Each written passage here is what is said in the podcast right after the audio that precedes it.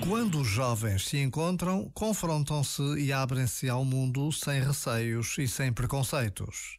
É neste intercâmbio que se constroem os líderes capazes de orientar os processos de desenvolvimento humano integral. Abrir-se ao mundo sem medos nem preconceitos. O Papa Francisco identifica os jovens como protagonistas desta capacidade de estar na vida mas como seria o mundo se cada um de nós conseguisse assumir o desafio da coragem e do verdadeiro acolhimento? Já agora, vale a pena pensar nisto. Este momento está disponível em podcast no site e na app.